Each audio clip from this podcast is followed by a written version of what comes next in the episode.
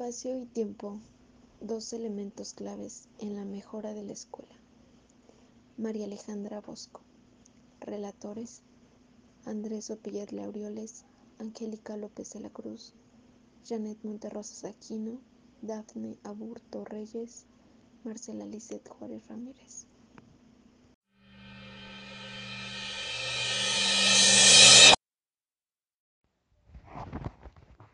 La escuela como tecnología.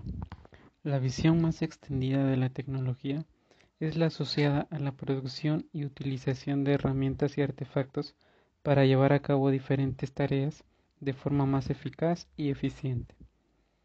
En particular, en los últimos años, hablar de tecnología se ha convertido en sinónimo de aplicaciones y desarrollos de las tecnologías digitales de la información y la comunicación. La consideración de otras visiones de la tecnología nos permite encontrar los fundamentos para considerar a la escuela como un ensamble de tecnologías construido y modelado tiempo atrás para la consecución de unos fines determinados. Álvarez y otros identifican cuatro figuras de la tecnología, artefactual, organizativa, simbólica y biotecnología. Se consideran como tecnologías artefactuales las relacionadas con la fabricación y uso de aparatos y herramientas, las organizativas no identificables con ningún objeto y consideradas como la consecución de acciones que se centran en el tiempo medido y que se establecen reglas de acción a las personas. Pueden incluir artefactos de este modo. Si entendemos a la escuela como una tecnología organizativa, es decir, como una institución que tiene una manera peculiar de organizar las acciones de quienes forman parte de ella en tiempos y espacios determinados y sometidas a ciertas normas. De igual manera, las tecnologías simbólicas, entendidas como representaciones de diferentes tipos, que convierten los componentes reales en signos, como por ejemplo las representaciones icónicas, los diferentes lenguajes o la cartografía. La cuarta figura, la biotecnología, que incluye desde la conservación de alimentos a la ingeniería genética.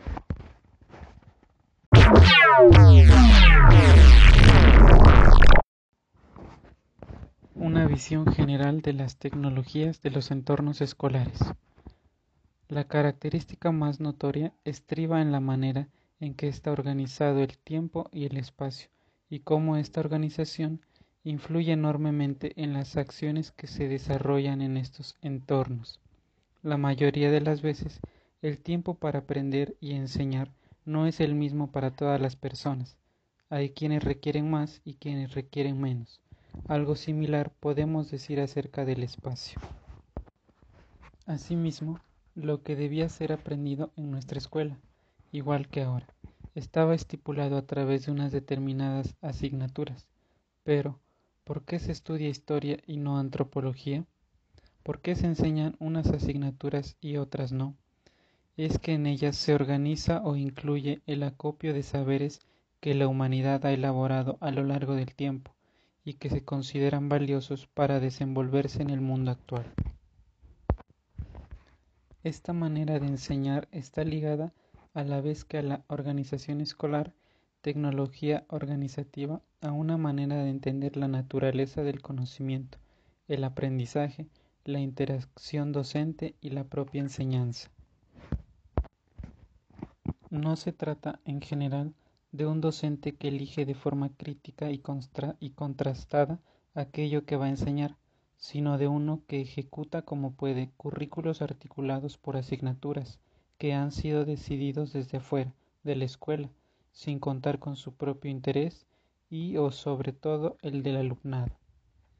Por último, señalar que esta acción transmitiva reproductiva, en la que se fundamentan la mayoría de las tareas de enseñanza y aprendizaje que tiene lugar en los centros, se hace sobre la base del libro de texto, el cual puede ser considerado como la tecnología artefactual escolar por excelencia.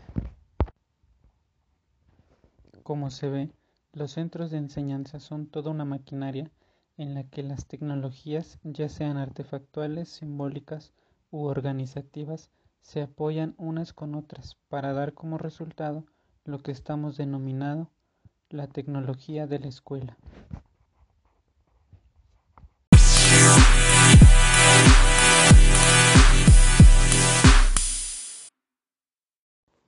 De cómo se entiende y organiza el tiempo. En este apartado se habla de cómo el docente va organizando sus tiempos para poder cumplir el fin educativo. Existen dos concepciones del tiempo. El primero se llama visión monocrónica y la segunda es la visión policrónica. La visión monocrónica eh, nos dice que solamente se hace una tarea por vez en forma lineal o más hecho por etapas. Y la, también nos dice que son tareas que se ajustan al tiempo asignado. Se podría decir que es cuando se realizan proyectos y entonces los van haciendo por partes. También nos dice que es el control administrativo elevado de la distribución temporal. Ahora bien, la visión policrónica es la combinación de varias tareas. También el tiempo se adapta a la tarea con el fin de que se realice de manera adecuada. Y por último, pues es el control administrativo que libera que libera el criterio de los subordinados, o sea que es más autónomo. Considerando estas dos visiones, el tiempo escolar está regido por una aproximación monocrónica, ya que hay que cumplir un programa y unas tareas que han sido ya establecidas de antemano, las cuales tienen que ser desarrolladas más allá de la apropiación que docentes y alumnados alcancen a desarrollar en un tiempo y espacio ya determinados. Asimismo, se trata de un programa igual para todos, por lo que el contexto se tiene poco en cuenta. Esto no quita que sea posible implementar formas temporales más próximas en una, váyase la redundancia, aproximación policrónica. Y bueno, eh, como sabemos, en el aula pues se pueden ir trabajándolo por horas, o sea, cada hora será una asignatura diferente o bien puede ser este pues sí más que nada por un horario pero obviamente va a ser diferente y deben de cumplir con los objetivos y los contenidos de aprendizaje obvio. Ahora bien el siguiente tema es de cómo se organiza el espacio. Como sabemos en la relación a la organización del espacio escolar podemos decir que en principio contamos con aulas más o menos uniformes y despersonalizadas y aulas especiales como el, el aula de informática, laboratorio de ciencias, gimnasios, etc. Y como sabemos, eh, estas aulas pueden ser un espacio para que ellos aprendan, ya sea diferentes cosas, pero el fin de, de tener un espacio pues es para poder propiciar el aprendizaje.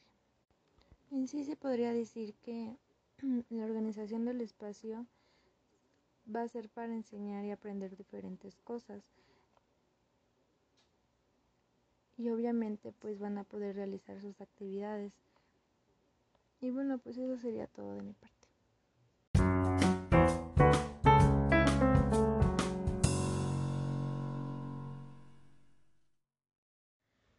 La influencia del cambio temporal espacial para la mejora educativa.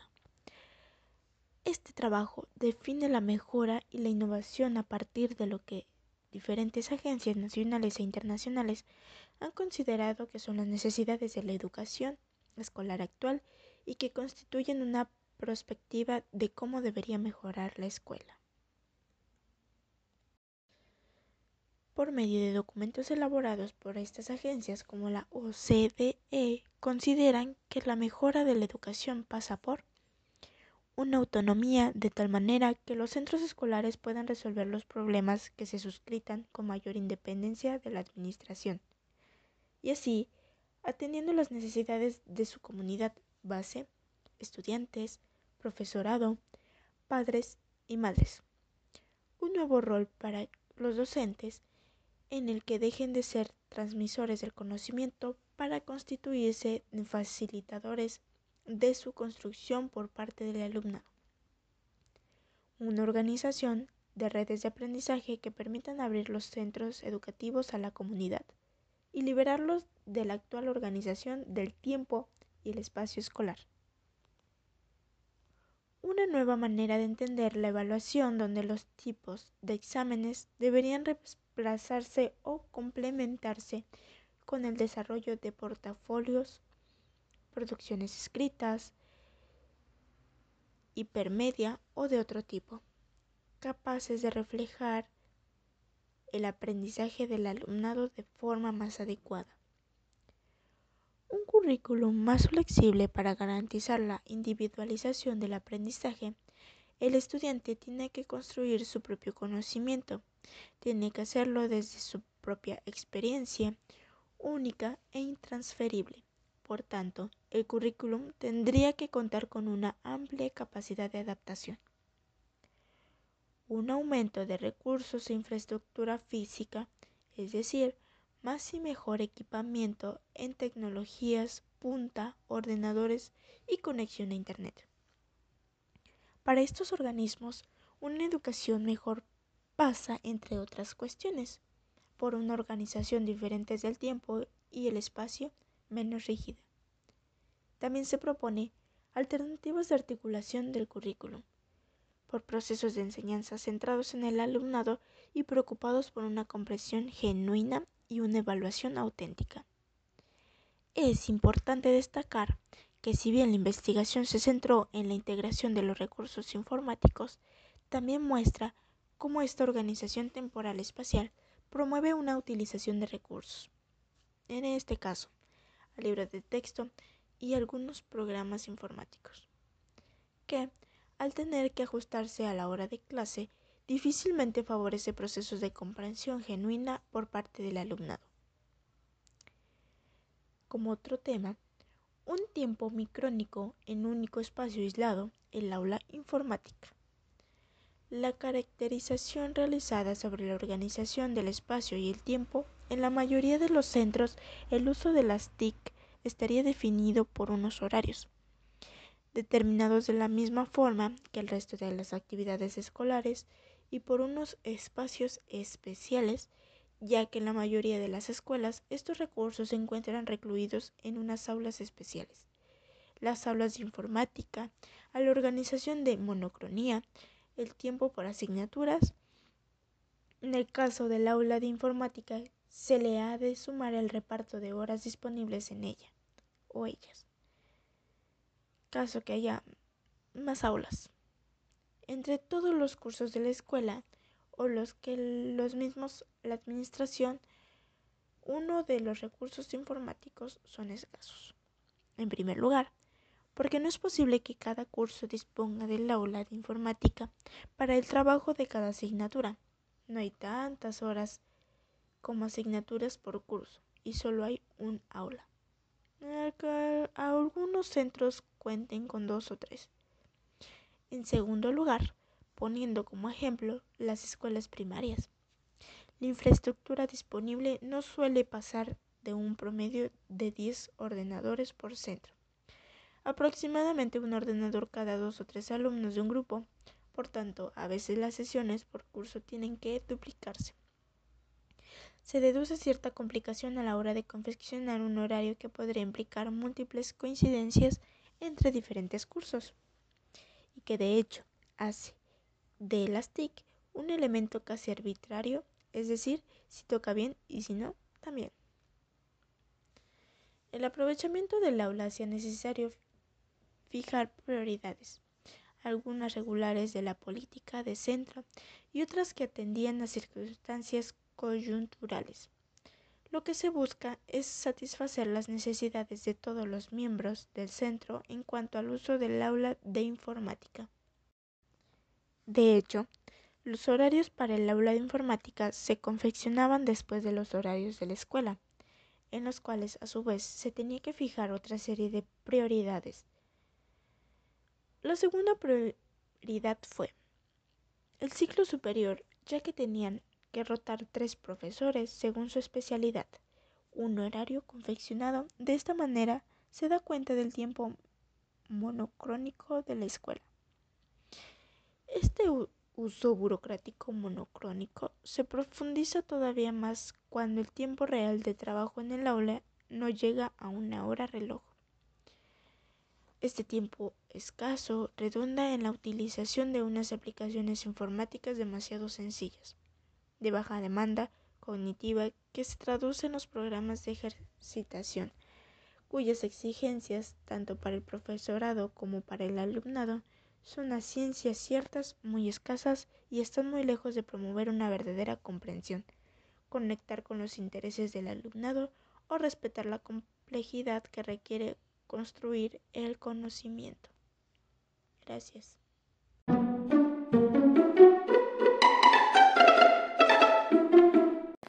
El capital horario de una hora de clase. Si bien sabemos nuestras épocas han ido cambiando, al par de que nuestras épocas cambian, cambian pues muchas cosas.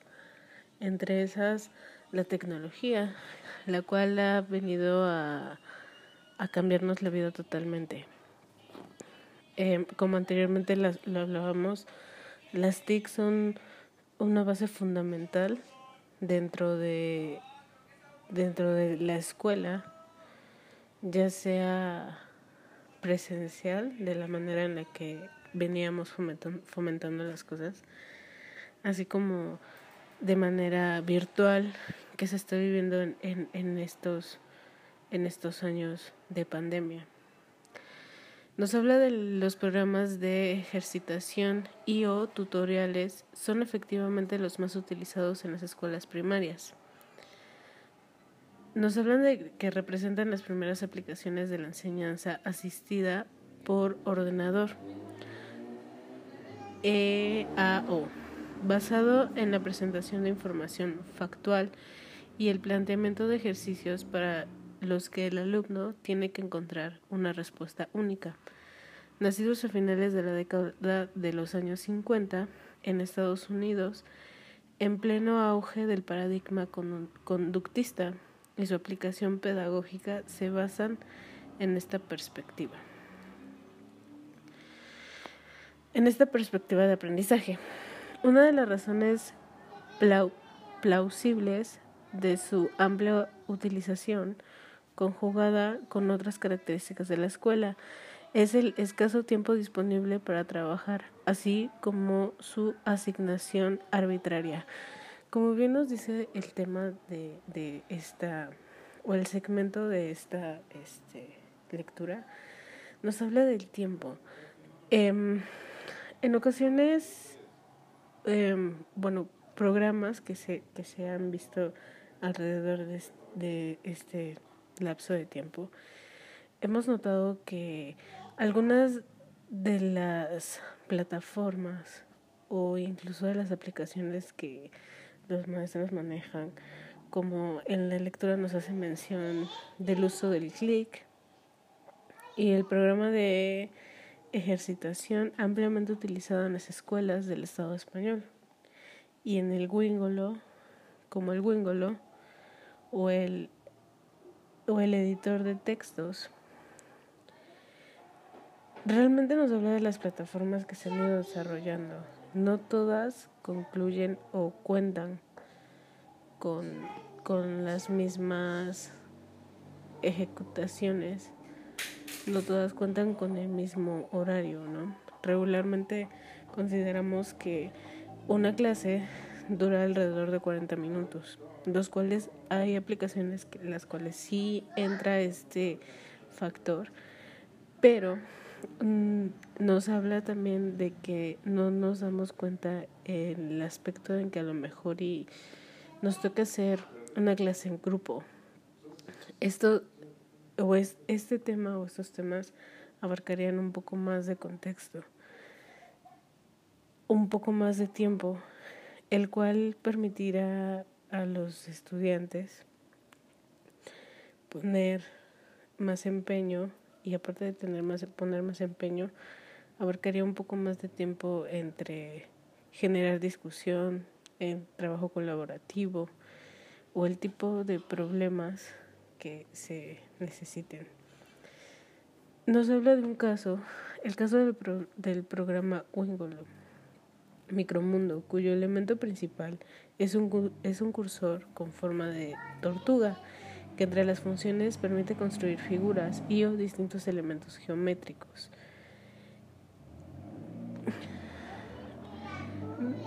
un conjunto sencillo de instrucciones. Los niños y niñas establecen conversaciones entre ellos en los cuales intentaban justificar las hipótesis que constituían respecto a las acciones seguir para llevar a cabo con éxito la actividad estipulada.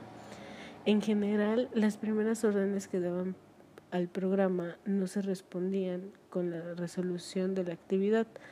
Por tanto, se hacía necesario elaborar hipótesis acerca del por qué el programa se, se comportaba como lo hacía. Se necesitaba por ello poner en juego conocimientos previos, prejuicios, etc., a efectos de elaborar un nuevo curso de acción. El patrón de interacción era de IRD, iniciación, respuesta y discusión y, así sucesivamente. Es decir, el alumno comenzaba la interacción, obtenía una respuesta, por lo general no esperada, discutía por lo que la respuesta no era la esperada, construía una hipótesis para un nuevo curso de acción y volvía a iniciar la interacción. Este tipo de interacción es cualitativamente diferente de lo que se desarrollaba con el uso de programas como el CLIC. Otros estudios realizados en Cataluña y en Estados Unidos aportaban evidencias en el mismo sentido al considerar la organización actual de la enseñanza, tiempo y espacios incluidos como una de las barreras centrales para la utilización de Internet, según la OCDE la más pura expresión del potencial innovador de las TIC. De hecho, de los docentes que utilizan Internet como fuente de recursos para sus clases o en su casa, un porcentaje muy pequeño lo hace en clase directamente.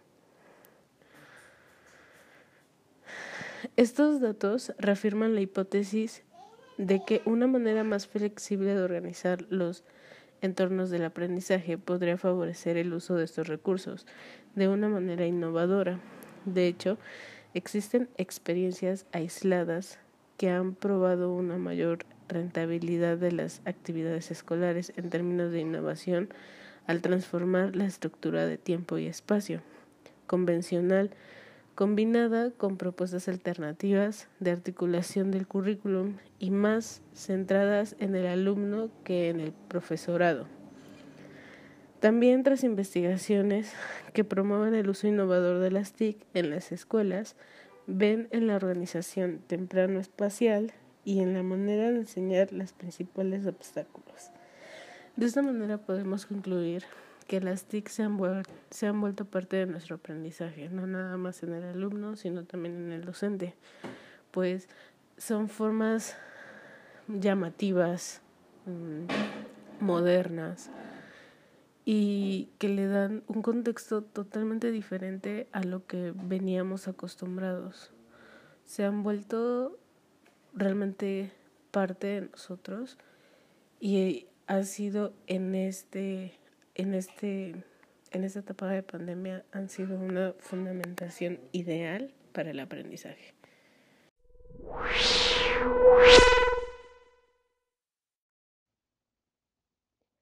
Para una nueva escuela, una nueva tecnología de la educación. Aquí se muestra la concepción y utilización del espacio y el tiempo, elementos clave de la tecnología por excelencia de la educación. Las concepciones sobre la enseñanza y el aprendizaje, la aparición de la imprenta y con ella el libro de texto, la disciplinización de los saberes, la extensión de la escuela a toda la población, las visiones gerencialistas de la enseñanza han configurado una forma muy definida de hacer la educación. La mejora de la escuela actual no se basa solamente en la reorganización del tiempo y el espacio, sino, más bien, en la revisión de los diferentes factores que contribuyen a mantener su metáfora organizativa.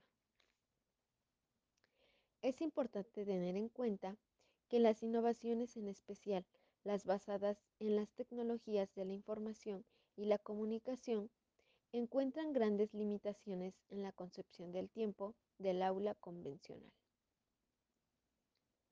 Esta organización es fruto de las decisiones tomadas o dejadas de tomar a lo largo de los años.